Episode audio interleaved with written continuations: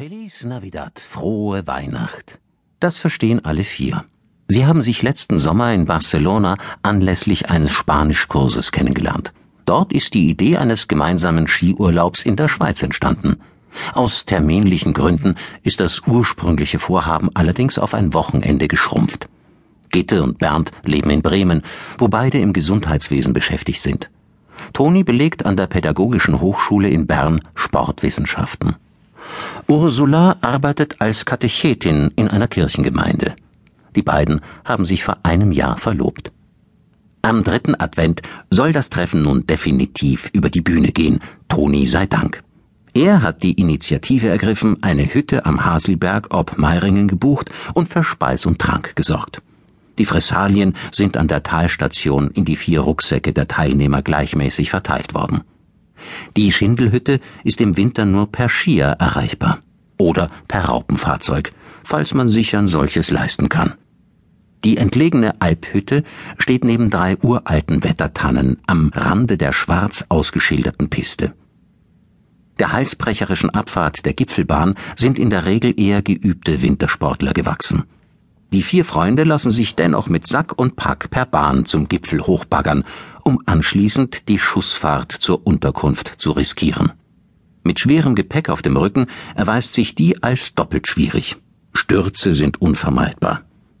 Gitte erwischt es schon nach wenigen Metern. Auf einer vereisten Stelle macht sie einen Kantenfehler, überschlägt sich und kommt erst nach einer rasanten Rutschpartie zum Stillstand. Ihr Rucksack reißt sich dabei los und landet mit entsicherter Verschlusshaube in Richtung Pistenrand. Anhalten! ruft Bernd mit durchdringender Stimme.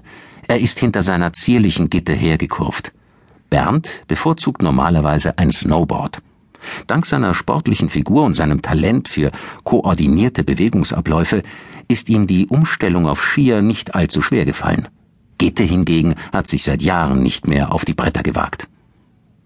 Das Schweizer Paar wedelt bereits gut zehn Meter unterhalb der Sturzstelle in gekonnten Parallelschwüngen. Speziell für dieses Wochenende hat sich Ursula ein neues Skioutfit angeschafft. Unnötigerweise, nach Meinung ihres Verlobten. Sie stoppen ihre stiebende Abfahrt. Bist du verletzt? sorgt sich Ursula mit Blick nach oben. Nein, alles in Ordnung, antwortet Gitte. Aber ihre Stimme klingt weinerlich.